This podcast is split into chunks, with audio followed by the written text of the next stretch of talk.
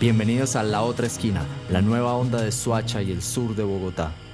Todos los miércoles a las 4 pm por Radio Rumbo 107.4 FM.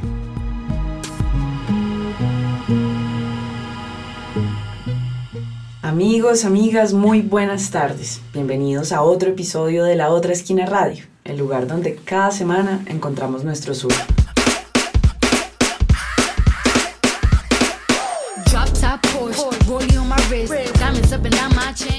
Hoy es miércoles 24 de noviembre de 2021 y nosotros seguimos charlando con ustedes desde acá, la 107.4 FM de Radio Rumbo, descubriendo y conociendo Suacha y el sur de Bogotá a través de sus jóvenes, sus historias y sus proyectos. Hola Cris, hola Lu, bienvenidos una vez más. Hola Vale, hola Luisa y hola a todos nuestros oyentes, gracias. Bueno, emocionado siempre de iniciar un nuevo programa que traemos para hoy Luisa. Bueno, primero que todo le doy un gran saludo a los y en especial a las oyentes de la otra esquina y me alegra comenzar este programa en el que conmemoramos un día que simboliza una de las grandes banderas de este decenio, una de las más importantes que han tenido lugar en el mundo, que es el 25N, Día Internacional de la No Violencia contra la Mujer, una consigna que desde 2019 ha resonado en el mundo gracias a las movilizaciones que se han desarrollado en muchos países, teniendo a Latinoamérica como gran protagonista. Sin duda todos recordamos el granito que fue la canción del violador, ¿no? Yo la recuerdo muy bien, que surgió en las entrañas de la lucha feminista en Chile y que por su fuerza simbólica, desde la música, desde lo coreográfico, motivó a decenas de miles de mujeres en todo el mundo a alzarse contra la violencia de género. Es que es una realidad que todas las mujeres sufrimos en carne propia, en diferentes niveles, aun cuando muchas de esas violencias están normalizadas en nuestra sociedad. Por todo esto es que hoy hablaremos con dos mujeres que desde su propósito colectivo y autónomo se suman a esta lucha, que en gran medida es una lucha de talante cultural, donde la creatividad pedagógica y el escenario de sentido común son dos elementos cruciales. Y es interesante ver cómo es que después de tantos años podemos decir que estamos viviendo una transición cultural gigantesca, que hay que decir tiene sus semillas en las primeras luchas feministas que tuvieron lugar en el siglo XVIII con el surgimiento de diferentes movimientos políticos y sociales organizados que hacían resonar el sentimiento y la necesidad de una toma colectiva de conciencia como proyecto emancipador para las mujeres de la época y de las futuras generaciones como lo podemos ver actualmente. Desde entonces diversos acontecimientos históricos han dejado fuertes huellas en este caminar por la reivindicación de los derechos de las mujeres. Uno de ellos es el asesinato de las hermanas Mir bajo la dictadura de Rafael Leonidas Trujillo por las acciones desarrolladas como activistas políticas en su lucha hacia la libertad y la democracia de las mujeres en la República Dominicana en el año 1960. Este suceso fue reconocido oficialmente por la Organización de las Naciones Unidas en el año 99, declarando el 25 de noviembre como el Día Internacional de la No Violencia contra las Mujeres. Es así que le damos inicio a un nuevo programa, así que pónganse cómodos todos ustedes allá, nuestros oyentes, y iniciamos este programa con un poco de música, como es costumbre aquí en la otra esquina radio, esto que se llama No me toques mal de la muchacha y Santiago Navas.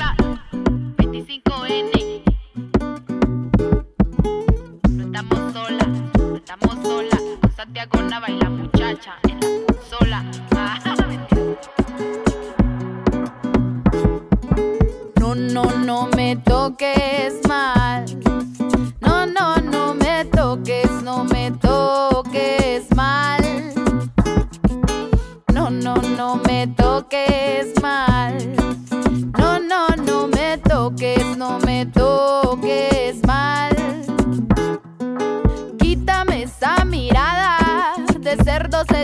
Tras mis espaldas. Que cuando me canso del mundo no quiero saberte, queriéndome comer queriéndome comer, queriéndome comer, queriendo y no, no, no me toques mal. No, no, no me toques, no me toques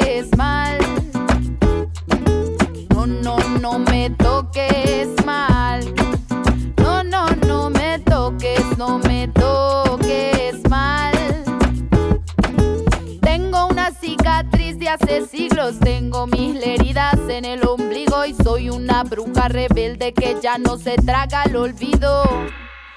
Quiero caminarme la selva entera y sin miedo a la oscuridad, devorarme tus carreteras, juntar en mi grito el grito de mis muertas para tumbarte la guerra y no, no, no me toques mal.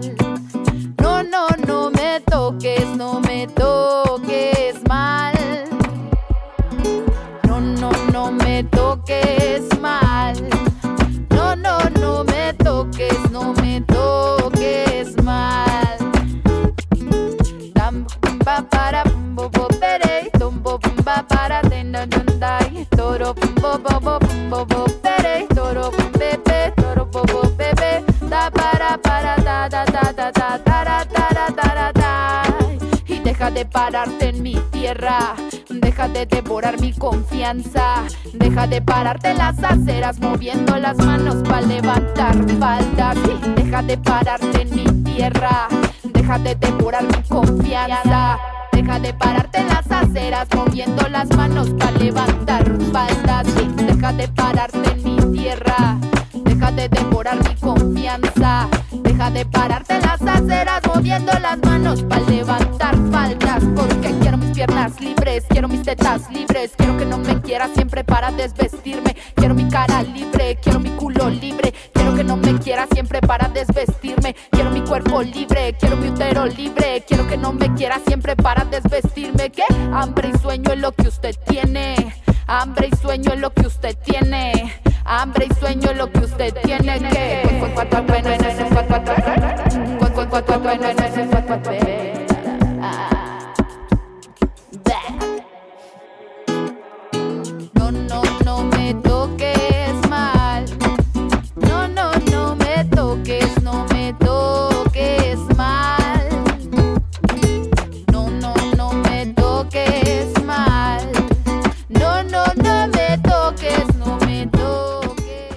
Reivindicando nuestra libertad y nuestra autonomía como mujeres, llega la muchacha este 2020 con fuerza con esta canción que se llama No me toques mal. Y con esta canción sota nos montamos en este tren que va al sur.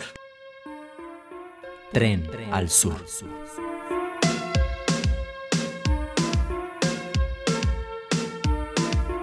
Nuestra primera invitada responde a los tantos proyectos autónomos y populares que se desarrollan en Cazuca. Se trata de un proceso muy reciente, pues nace en el marco de los comicios populares del Consejo de Juventud del municipio de Soacha que tuvieron lugar este mes, en razón de un sentir común entre muchas mujeres integrantes de este parche que habitan la Comuna 4, y es justamente la falta de actividad comunitaria desde y en pro de la mujer. Esta iniciativa la integran mujeres que han sido partícipes de diferentes escenarios de intervención social, que una vez reunidas generaron un compromiso colectivo que denominaron Cazucar Resiste, con el objetivo de dar cara a las diferentes problemáticas que desbordan a esta comuna y con un enfoque de participación femenina que se considera clave, pues pone en el centro de este proyecto histórico a la mujer. En su representación nos acompaña Catalina Rico, quien a sus 21 años, debo decirles, es una de las jóvenes suachunas con más recorrido en proyectos sociales. Sus primeros pasos datan desde sus 10 añitos, ayudando y aprendiendo de su madre, quien ha sido una de las lideresas más influyentes del barrio Villa Mercedes y con quien empezó a tomar clases de liderazgo comunitario a esa temprana edad. También fue parte de los procesos de formación de niños y adolescentes de la Fundación Pies Descalzos y más adelante trabajó con Visión Mundial y con Fundación Techo, en donde con ya 15 años se apropió de la formación aprendida para dirigirla a las nuevas generaciones y en donde se involucró intensamente en proyectos sociales en Ciudad Bolívar. Un año después llegaría a Suacha como una alternativa donde se echó al hombro junto a con otros compañeros un proyecto de huertas comunitarias en el barrio Porvenir que hoy día vive después de años y años de trabajo. Finalmente resta decir que es una de las jóvenes mujeres a la vanguardia de la bandera feminista del municipio de Suacha. Catalina, un honor, bienvenida. Eh, qué gusto tenerte aquí en este espacio. ¿Cómo te encuentras? Muchas gracias, muy bien. Eh, gracias por el recibimiento, ¿no? Pues eh, con toda la disponibilidad pues para, para charlar y pues para hacer ameno todo este espacio. Muchas gracias. No, Catalina, gracias a ti por aceptar nuestra invitación Y bueno, me parece importante empezar haciéndote esta pregunta obligada y es, pues, ¿por qué consideras tú que es imprescindible tener conversaciones en torno a las violencias? ¿Y cómo participa Kazuka Resiste en este sentido? Mm, vale, pues eh, como tal en este ambiente se maneja mucho la violencia, entonces creo que lo que nos enseñaron fue en tenerlo como muy callado, el no hable lo que le está haciendo daño, entonces al momento de que ya empecemos a hablar, de que empecemos como a sacar todo eso que, que nos molesta y todas esas violencias que tenemos como adjuntas, eh, al momento de empezarlas a hablar se empiezan a soltar y así empezamos a tener una solución de cuál es esa violencia, porque empezamos a llegar a, esa raíz y empezamos a pues ya a solucionar el problema sin mirarlo como tan por encimita.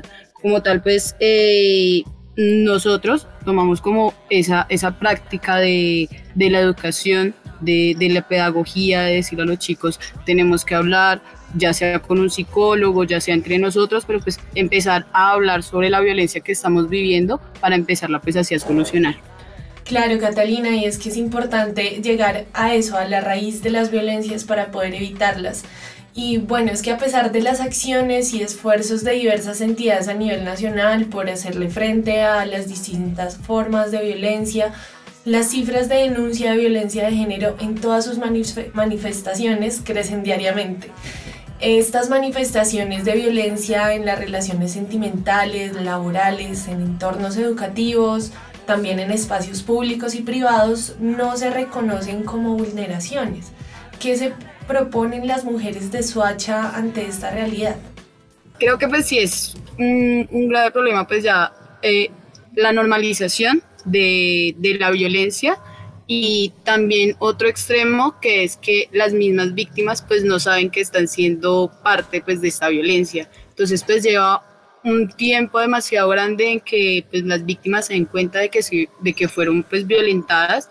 Y al momento pues de querer denunciar pues siempre como pues ya es abiertamente conocido hay malos tratos pues por las organizaciones, por pues los entes a los que deberíamos pues denunciar, entonces pues al momento de, denunciar es muy difícil y pues darnos cuenta de que eso fue violencia también es algo doloroso. Entonces creo que como pues prácticas lo que podemos hacer es eh, el acompañamiento a estas mujeres cuando vayan a poner la denuncia, porque pues la victimización que se tiene de que cuatro veces tengamos que contar la misma historia de, de lo que nos dolió, de lo que nos hicieron, pues es algo demasiado trágico. Entonces ese acompañamiento a las víctimas se tiene que realizar. Y segundo que pues es algo que pues yo siempre me, me rijo, es como mi, mi ancla, que es la pedagogía, el tema pues de pedagogía me parece que soluciona cualquier lío Totalmente de acuerdo, Catalina, la pedagogía es fundamental y es que como sociedad tenemos que entender que la violencia no es solo una, el concepto de violencia es muy complejo y la violencia no es solo la violencia directa que se asume sobre los cuerpos de manera física, sobre lo material, sino que también hay otras formas de violencia más profundas y que están totalmente presentes en nuestra sociedad, que son violencias culturales, violencias estructurales y es sobre esas violencias sobre las que también tenemos que educar y bueno, precisamente para ahondar un poco más sobre esta cuestión, Cris, cuéntanos quién es nuestra invitada nacional del día de hoy. Hoy tenemos una invitada muy especial que en su día a día trabaja en búsqueda de igualdad y equidad de género, el reconocimiento de los derechos de las mujeres y las poblaciones diversas. Su trabajo en la unidad técnica de reincorporación, así como su papel en las instancias de participación en el marco de la implementación de los acuerdos de paz, le ha permitido ser un agente de transformación e incidencia en materia de género. Les hablamos de Jennifer Mayorga, psicóloga con maestría en estudios sociales que encontró su norte, o como diríamos acá, su sur, a través de la lucha por los derechos de las mujeres. Y literalmente Jennifer encontró en el sur el escenario ideal para convertirse en activista desde hace más de 10 años, en los que ha reivindicado la lucha de género desde el feminismo popular, es decir, reivindicando desde el barrio, desde el territorio, desde el trabajo con comunidades de manera horizontal. En el marco del 25N y el 8M ha estado incluso acá, en Cazucá, en San Cristóbal y Usme, movilizando y tejiendo desde el sur para el resto del país. Es un gusto tenerte con nosotros en la otra esquina, Jennifer, bienvenida. Hola, buenos días, muchas gracias por la invitación. Claro que sí, Jennifer, gracias a ti también. Eh, bueno, yo quería comentarte o preguntarte, en Colombia desde finales de los 80, diferentes grupos de mujeres han promovido iniciativas a nivel cultural, educativo y político en torno al reconocimiento de sus derechos fundamentales, haciendo un llamado a la necesidad de reivindicación social del concepto de mujer y su rol en la sociedad. ¿Crees que esto ha dado origen a una lucha por la igualdad en relación con las oportunidades que ofrece el contexto?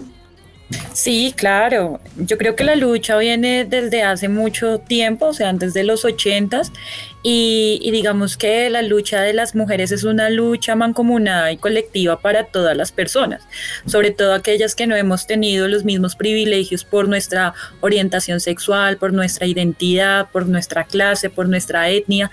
Entonces, el movimiento de mujeres es esa, es esa forma de, de reivindicar nuestros derechos y sobre todo de una manera en donde nos sentamos representadas eh, tanto en la igualdad y en la equidad de, nuestros derechos.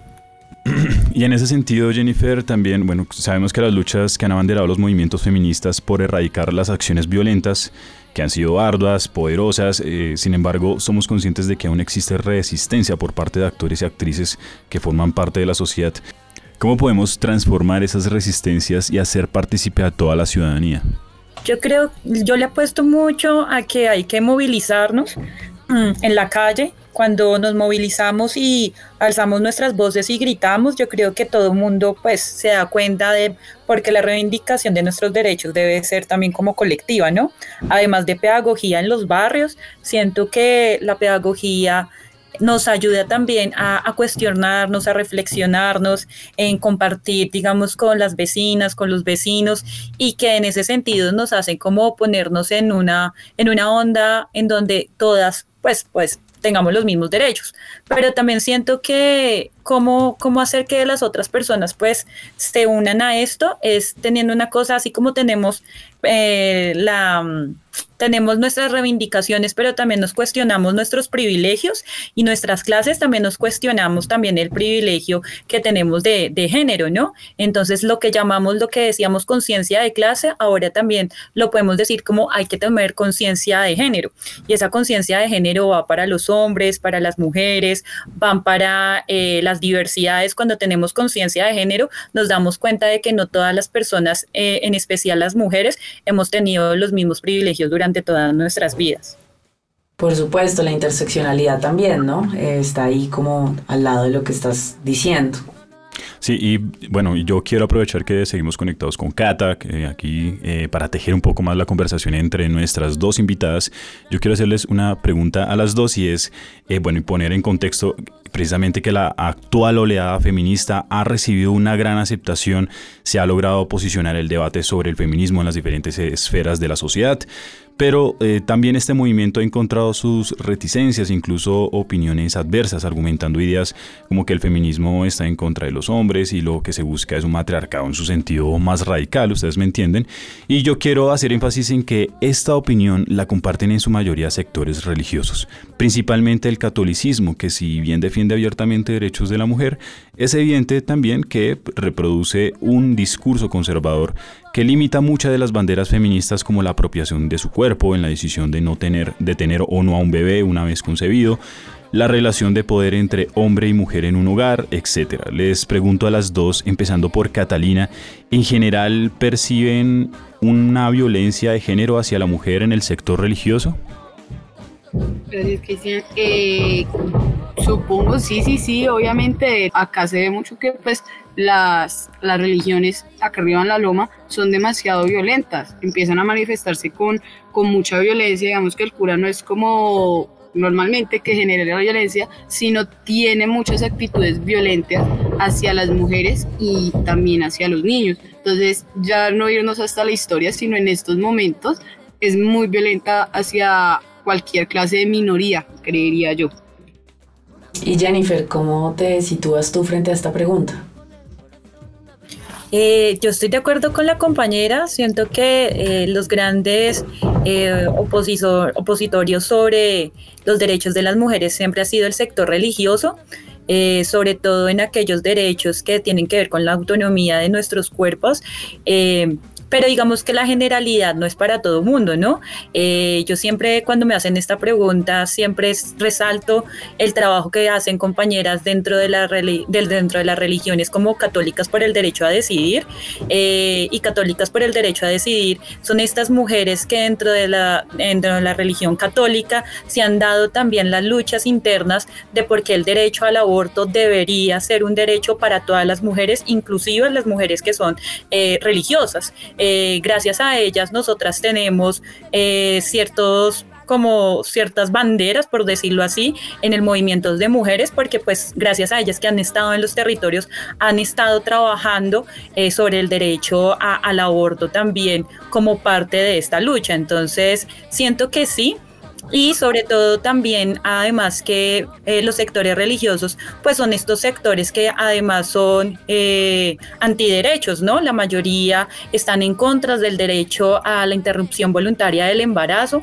eh, y además que esto pasan por encima de los derechos de las mujeres como derechos también humanos. Entonces, sí siento que pasan por encima, no todas las religiones, aclaro, eh, eh, también es importante como mencionarlo, pero sí son de las personas que hacen que los, de, los derechos de nosotras, de las mujeres, no sean de manera igualitaria y equitativa. Claro, Jennifer, y eso que mencionas es muy importante porque es encontrar precisamente esos puntos en común con grupos de mujeres que de una u otra forma han, han luchado por ciertos derechos de las mujeres desde otros ángulos.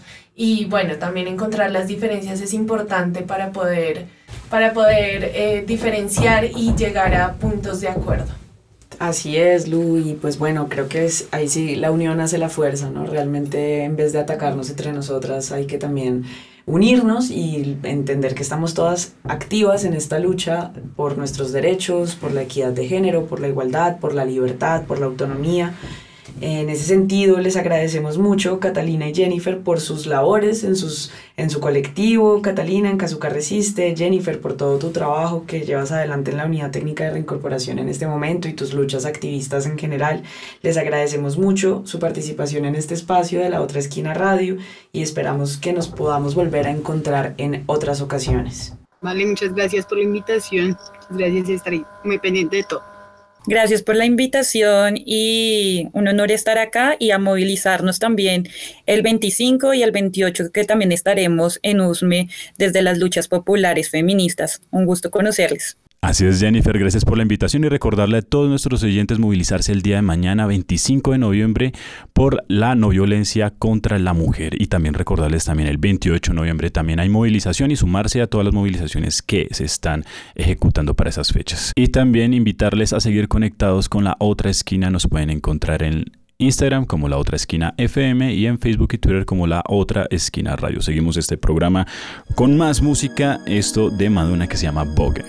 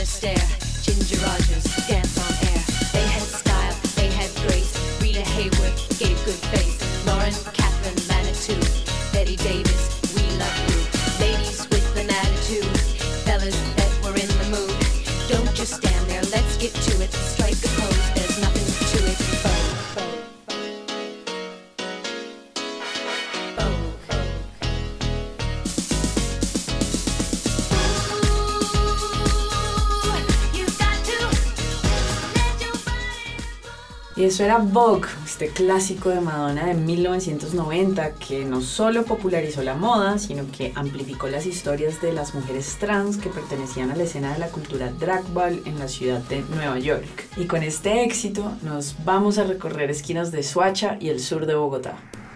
Tres esquinas. Uno, dos, tres. Tres esquinas de Suacha y el sur de Bogotá.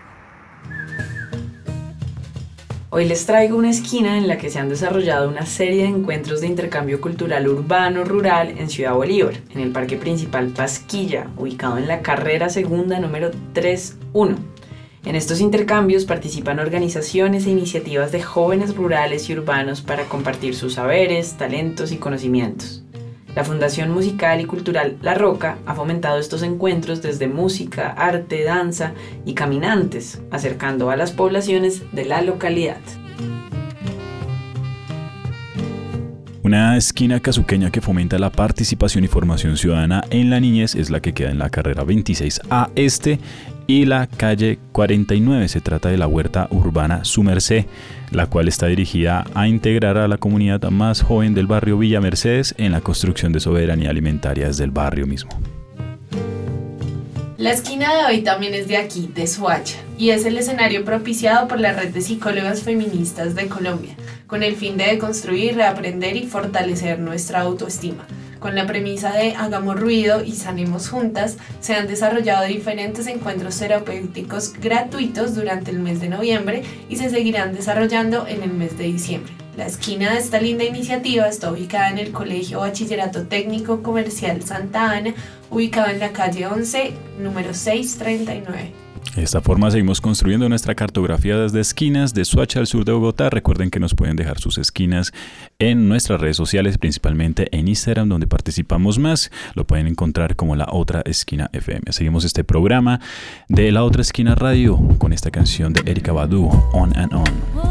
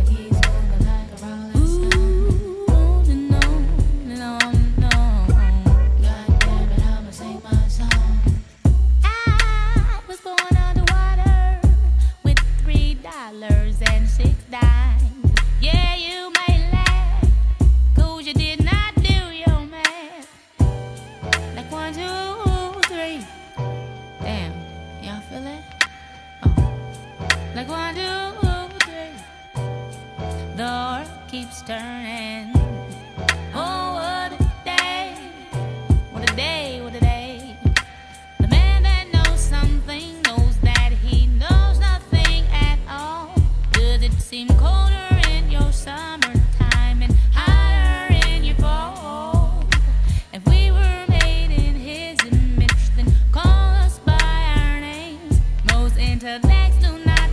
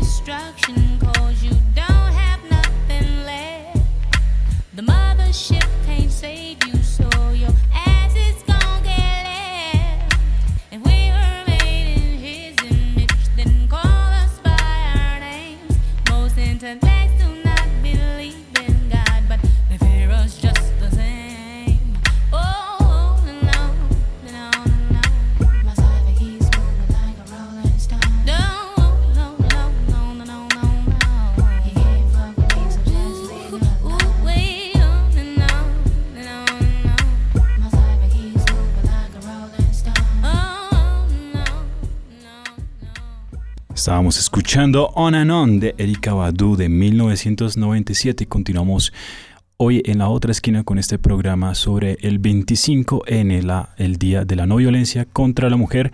Continuamos, Valeria, con una nueva invitada. Claro que sí, Cris. Efectivamente, continuamos este programa en el que conmemoramos el 25N como una fecha donde rechazamos cualquier tipo de violencia contra la mujer y celebramos toda expresión emancipatoria que defienda su derecho a ser y a existir con dignidad. Ya tuvimos a Catalina Rico y a Jennifer Mayorga como representantes del colectivo Cazuca Resiste y la Unidad Técnica de Reincorporación respectivamente.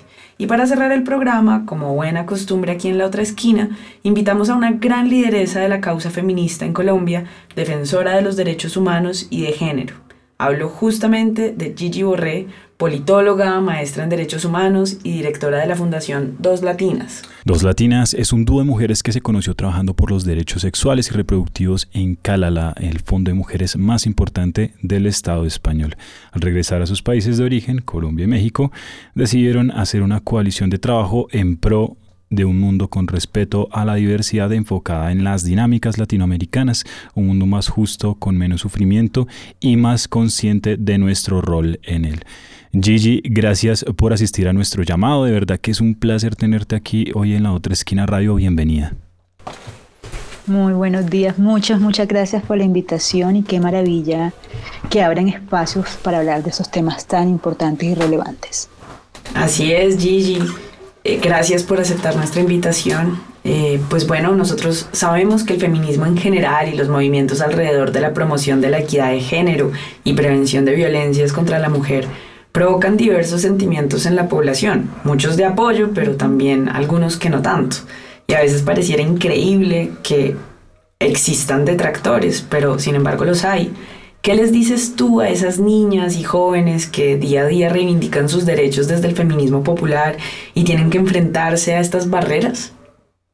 Primero, gracias. Es lo primero que les tengo que decir a las chicas, mujeres, madres, mujeres solteras, abuelas que están en las calles y que han estado antes y que seguirán y seguirán y seguiremos en las calles defendiendo los derechos de todas y todas, gracias. Eh, que están cambiando la realidad no solo de ellas, sino de todas las mujeres.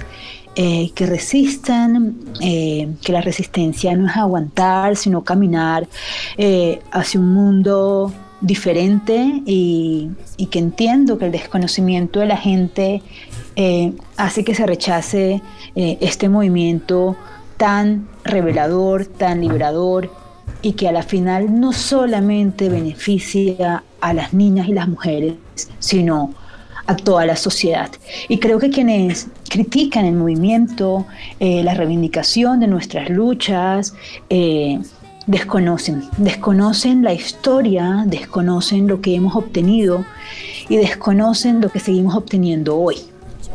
Eh, por un cambio para la vida de todas, todos y todes. Entonces, eh, yo creo que primero que todo, gracias por poner el cuerpo, la tranquilidad también, por la defensa de todas, inclusive de esas mujeres eh, que rechazan la lucha, por ella también luchamos.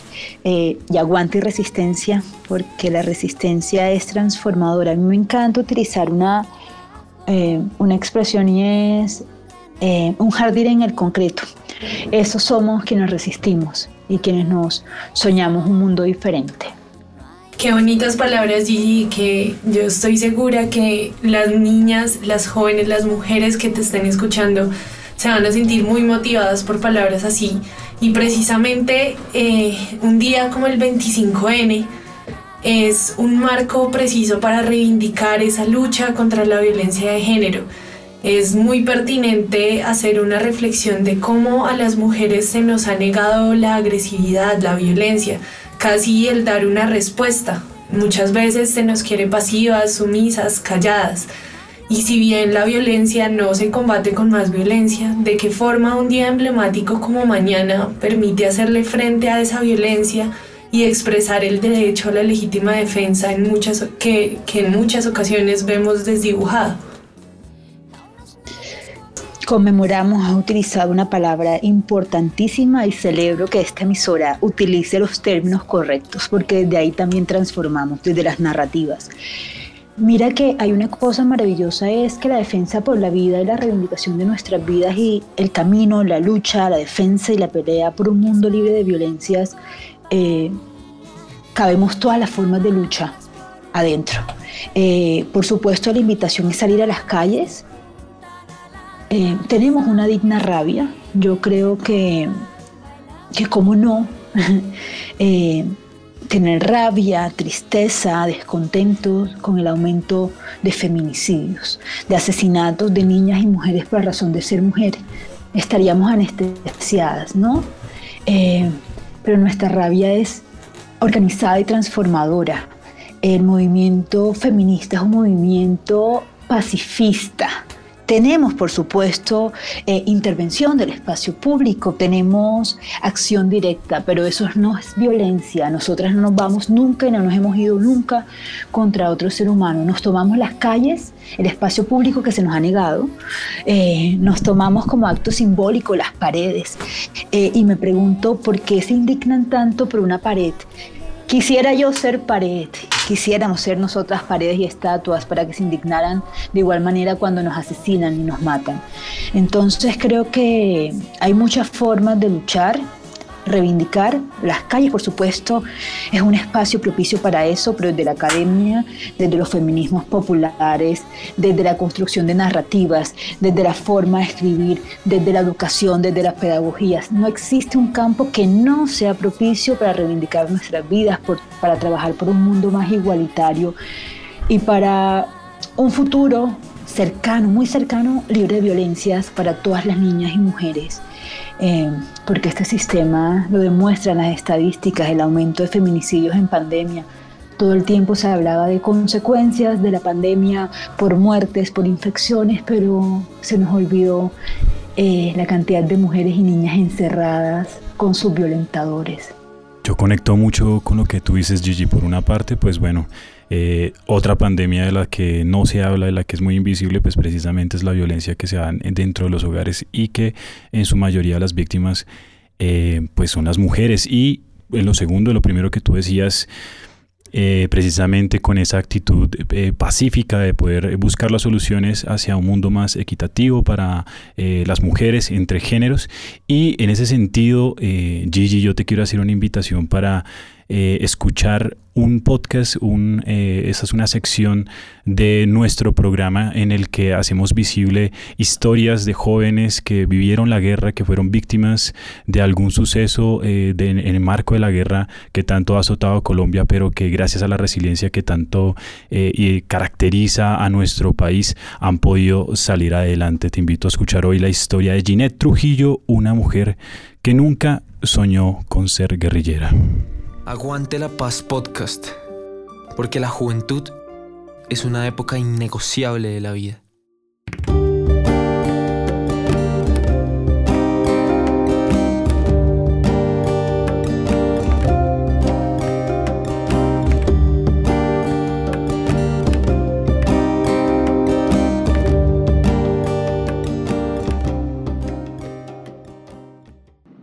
Esa ocasión salimos 43 niños entre los 12 y los 15 años, con la promesa de que solo nos iban a tener tres meses y a los tres meses nos regresaban a nuestros hogares.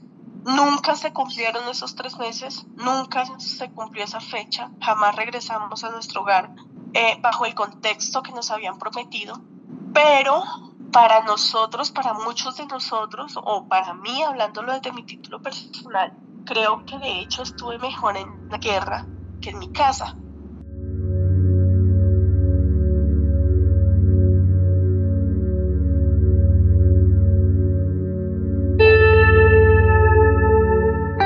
La voz que acaban de escuchar es la de Ginette Trujillo. Tenía 12 cuando ingresó a la guerrilla. Era apenas una niña, pero para entonces ya los años felices de la infancia se los habían quitado antes de que ella pudiera perderlos con la rebeldía de la adolescencia. A los cuatro años sufrió su primera experiencia de abuso sexual y a los ocho empezó a cuidar de sus siete hermanos. Era un hogar con una madre maltratada, un padrastro y sin ningún padre a donde ir. Tenía 12 cuando llegó el día que marcó la dirección de su destino. Este episodio de Aguante la Paz podcast es sobre Ginette, una mujer de aguante.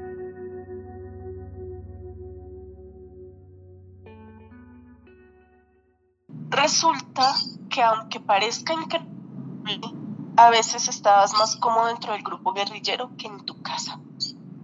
Eh, te lo voy a resumir de esta forma. En mi casa, desde mis 4 a mis 12 años, muchas personas abusaron de mí sexualmente, muchas veces. En el grupo abusaron dos veces nada más, dos personas. En el grupo habían tres comidas al día. En mi casa muchas veces solo habían dos o uno. En, mi, en la guerrilla tenía un entrenamiento físico durísimo, pero nadie me golpeaba. En mi casa todo el tiempo nos golpeaban. Además, tenías un fusil que de cierta forma representaba no me voy a dejar lastimar más. O al menos no fue para mí. En 1998, cuando se llevaron a Ginette, la guerra era paisaje en Remolino Alto, Orteguaza, Caquetá. Estaba dentro del orden cotidiano, sucediendo al lado, arriba, abajo, adentro. En cualquier adentro que buscaras para esconderte, allí ya estaba la guerra. Nunca soñé con ser guerrillera, jamás, jamás, jamás. Y de hecho mi padrastro una de las cosas que nos repetía siempre era, nunca quiero ver un hijo en una guerra. Aunque nos entrenaba, desde muy niño nos entrenaba porque eran los únicos juegos que se sabía. Y nos entrenaba, cuando yo llego a la guerra, yo ya llego entrenada. El régimen militar no era distinto al régimen de mandos que ordenaba la vida en su casa. Había aprendido a obedecer mucho antes de que las FARC se lo enseñara. Fue enfermera y explosivista, y aprovechaba cada entrenamiento que requería de un cuaderno y un lápiz, porque era la oportunidad de escribir su nombre y el de sus hermanos, y de nuevo su nombre, con el paso de los años, las capas de ideología y los ruidos de la guerra se le fue perdiendo. Una cosa estaba pasando, porque eso era lo que tenía que pasar. La memoria de Ginette repasaba cada vez menos los caminos del tiempo individual. Cada vez más ella se dedicaba a repetir las cuadrículas calcadas de la vida miliciana, evitar el paso de la muerte, huir de la bala certera, ver a alguien morir y, mientras tanto, entrenar para no morir. Obviamente muchos eh, íbamos sin estudios, escasamente sabíamos leer y escribir, pero cuando nos hablaban de una filosofía marxista, leninista, de todo esto de socialismo, de capitalismo, pues nosotros era algo de lo que no conocíamos, de lo que nunca habíamos escuchado y desde ahí se empieza a alimentar los odios. Y empieza a haber un vuelto en tu, en tu cerebro, en tu cabeza, y empiezas a convencerte de muchas cosas y cuando empiezas a convencerte te comes toda esa ideología, te absorbes todo eso y un día te despiertas y te das cuenta que se te olvidó hasta tu nombre. El dolor, el sufrimiento, cualquier anomalía corporal tiene la capacidad de indisponernos contra la realidad inmediata que nos rodea. Si la enfermedad es en sí misma una forma de malvivir, ahora imaginemos la convalecencia de un ser humano en medio de la guerra, es en sí misma incómoda y endémicamente agreste. Imaginemos a Ginette a sus eléctricos 15 años, en medio de un combate, cayendo 12 metros hacia abajo, fracturándose la columna, quedando por tres meses horizontal en una cama sin poder mover piernas ni brazos, sin pararse, abriendo la boca para que alguien le diera de comer. Y es ahí donde hago ese clip de decir, ¿qué carajos pasó con mi vida? ¿Quién soy? Y, viene un choque emocional, un choque de realidad, de decir, pero si yo nunca soñé con ser guerrillera, ¿por qué estoy aquí? ¿Qué pasa conmigo? ¿Quién soy?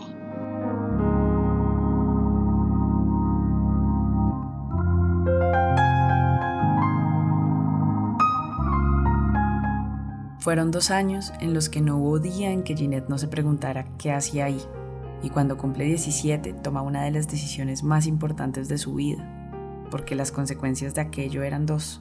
Y un día digo, prefiero morirme a dar un paso más dentro de la guerra.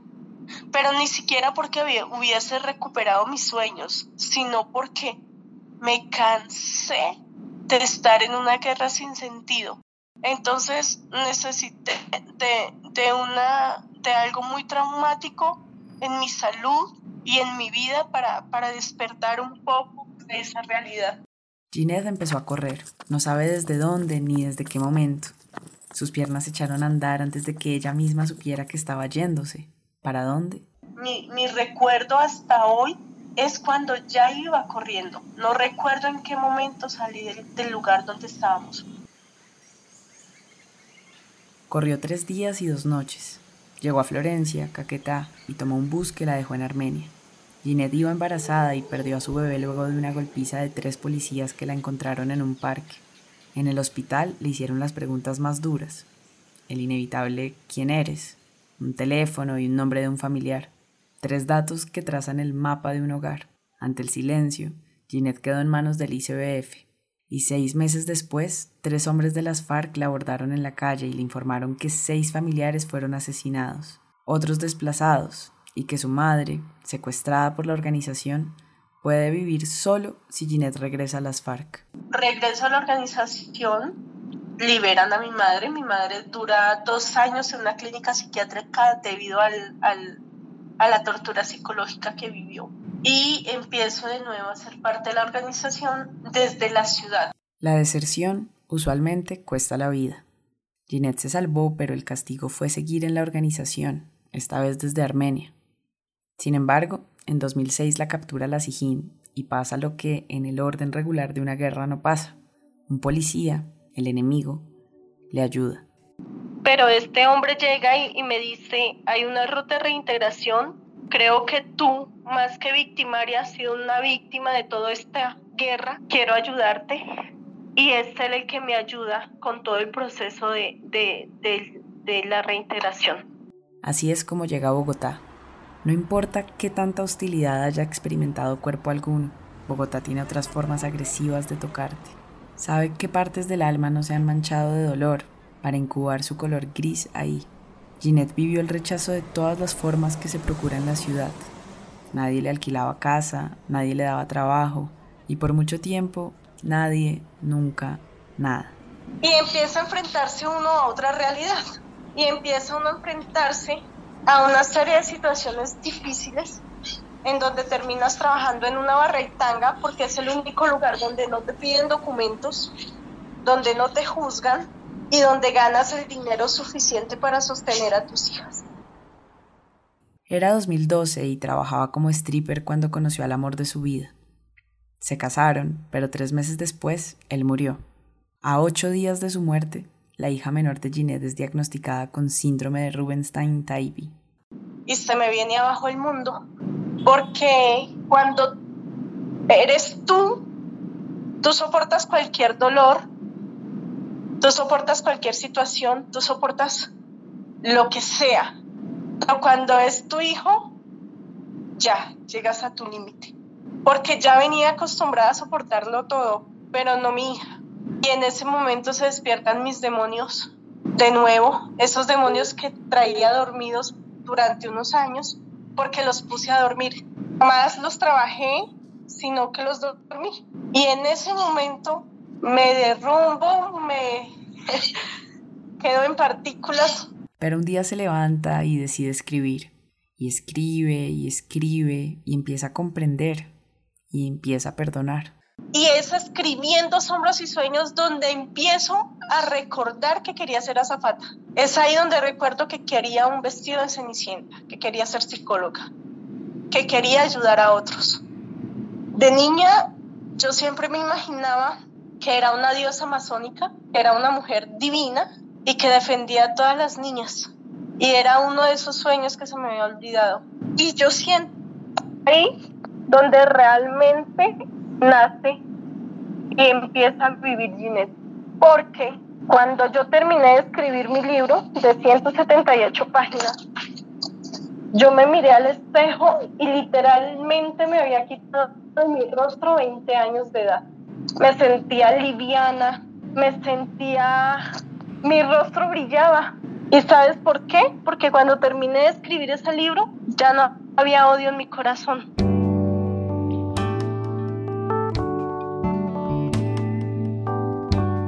Ginette hoy trabaja para que el conflicto, la violencia o las drogas no sea lo que marque el destino de niños y jóvenes, y ese trabajo es uno de sus sueños cumplidos. Ese gran sueño se llama Empoderacciones, es una organización sin ánimo de lucro en donde los ejes principales son la mujer y los, los chicos. Trabajo en todo el tema de empoderamiento y liderazgo de mujeres. Trabajo muy fuerte en la línea de prevención de reclutamiento infantil eh, y en todas las prevenciones con niños, niñas, jóvenes y adolescentes. Entonces eh, es un poco la apuesta a quitarle niños y jóvenes al conflicto armado, a las drogas, a los embarazos a temprana edad, a organizaciones organizadas. Eh, es un trabajo que, me apasiona. Creo que, que de alguna forma es mi misión de vida y es algo que sobre todo me disfruto. A Ginette le gusta esta vida común y corriente que lleva ver Netflix en las pantallas planas gigantes que tiene en casa. Le gusta tomarse un café desde el balcón de su apartamento, hacer feliz a su esposo y que él haga feliz a ella, criar a sus hijas, elegir el color de su ropa, ponerse tacones. Le gusta mirar atrás, hablar de lo que pasó y darse cuenta de que hace mucho tiempo se desvió de la ruta artrítica que fijó la guerra cuando un día la sacó de su casa.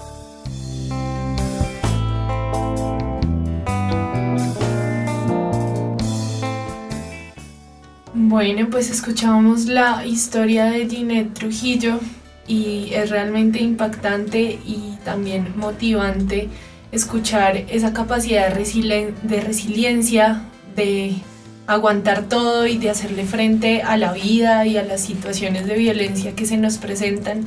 Y esta mujer es el mejor ejemplo de cómo salimos adelante a pesar de todo esto.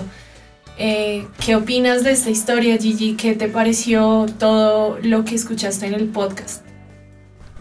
Bueno, una historia conmovedora. Eh, tengo un hueco en el estómago en este momento. Eh, sí, yo creo que la resiliencia es algo que nos ha tocado a muchas mujeres. Por supuesto, a unas más que otras en unos contextos como este, unas historias tristes, violentas, dolorosas. Em, si bien es un ejemplo, por supuesto, pero yo soñaría que no nos tocara estar celebrando la resiliencia. Em, soñaría una vida normal, y cuando hablo de normalidad, la normalidad no es la que vivimos ahora, sino un espacio libre de violencia donde nos podamos desarrollar como queramos. Eh, yo sí creo que hay que hacer varias anotaciones al respecto y es la guerra la guerra no se puede mirar de forma igualitaria para las mujeres y los hombres, para las mujeres y los cuerpos feminizados. Em, las mujeres históricamente hemos sido utilizadas como botín de guerra. Entonces, en medio de los contextos violentos, también las mujeres llevamos eh, la peor parte.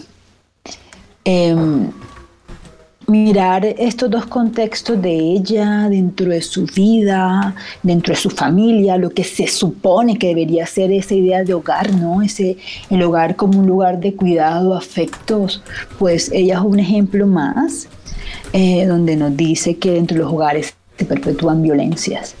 Pero también en la guerra, sí, aunque fue en menor proporción, digamos, en temas de cantidad, dos violaciones dentro de la guerra versus todo lo que ocurrió dentro de su casa, pues eh, yo creo que aquí tampoco la idea es que sea mejor o peor, ¿no? Sino te hablan de un escenario para las mujeres doloroso, violento, desigual. Entonces, sí la resiliencia, sí mi admiración para ella, eh, estoy demasiado conmovida, de hecho, pero, pero siento que romantizar esta idea de que las mujeres somos resilientes en medio de tanto dolor y tanta violencia eh, es crearnos la idea que tenemos que ser superpoderosas. Y no, nosotras queremos estar en un espacio libre de violencia y que no sea eh, la lucha constante en medio del dolor un, un, un, camino creo que, tengo esas anotaciones por decir. Yo conecto totalmente contigo. De hecho, eso era lo que venía pensando cuando estaba escuchando el podcast, porque este, este concepto de la resiliencia, bueno, si bien es una virtud que hemos eh, venido desarrollando como país, pues yo creo que porque nos ha tocado, obviamente, no, no siento que está bien pues enfocarnos solamente en, y romantizar que somos resilientes y que somos capaces de soportar adversidades y, que, y que entonces bienvenido toda adversidad que, que, que pues que, que, que se, le ocurra a la historia, pero siento que entonces el llamado es a qué decirle a los jóvenes, eh, a los jóvenes del género masculino, en cómo apropiarse un nuevo proyecto histórico que reivindique, que transforme estas nuevas realidades, qué decirles a ellos. Eh, ¿Qué le digo a los hombres? Reflexión, autocuestionamiento. eh, y también un camino de una forma consciente, humilde, empática, a reconocerse en los privilegios, a querer transformar, a escuchar de una forma activa antes de reaccionar. Y yo sí creo que las pedagogías eh, se necesitan en todas las esferas. Eh, y ojalá podamos tener eh, maternidades y paternidades transformadoras que desde el seno del hogar construido, ojalá eh, de una forma libre de violencias también enseñe a las mujeres y a los hombres a construirse de una forma igualitaria. Eh, y a los hombres que tienen poder, por favor, ceder el micrófono también. Eso es una parte importante de ayudar y trabajar por un mundo igualitario. Tantas cosas por hacer, a nosotras se nos olvida, o a todos se nos olvida que el tema de las violencias de género no son casos aislados, no son números, son vidas y te habla de un tema estructural. Y cuando hablamos de un tema estructural, el desmonte también tiene que ser ahí. Eh, ¿Y eso qué significa? Que en todas las esferas tenemos que trabajar por, por transformar. Eh, y además, yo también dije al principio, y es los feminismos no solamente benefician a las mujeres, sino también esos hombres. eh, que esas tareas y esos estereotipos y esas obligaciones que se les ha impuesto históricamente también los oprimen, por supuesto, en porcentaje garrafalmente menor que a nosotras, pero, pero bueno, esto tengo para decir al respecto. Totalmente de acuerdo con lo que dices, Gigi. Precisamente hablábamos en la primera parte del programa sobre la importancia de la pedagogía. Y sí, lo que necesitamos es una transformación y una transformación desde lo estructural. Efectivamente, nuestra sociedad necesita esa transformación estructural, que dejemos de amparar a los violentadores eh, desde lo social, incluso.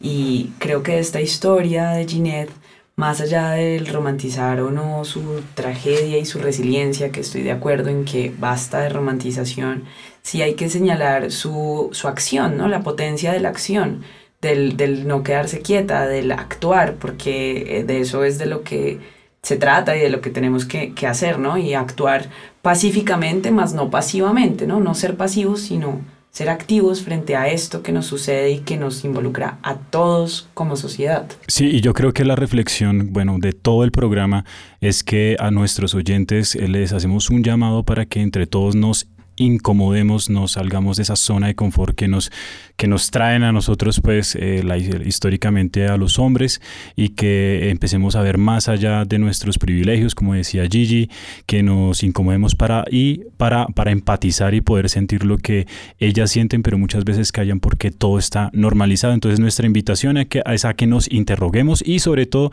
a que nos movilicemos. Recordemos que mañana está el 25 de noviembre, día para movilizarse, día de la no violencia contra la mujer.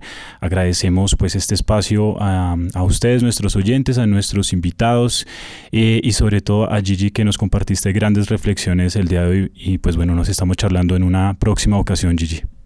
Muchas, muchas gracias por este espacio, gracias por abrir los micrófonos a estas reflexiones tan importantes y a las calles mañana, que nos, que nos sirva esto de conciencia, concientización, de mirar más allá de los números y que sea un tema preocupante, eh, que no nos enfoquemos en minucias, en las manifestaciones, sino realmente en las peticiones máximas que hacemos las mujeres y que haremos mañana las mujeres en las calles.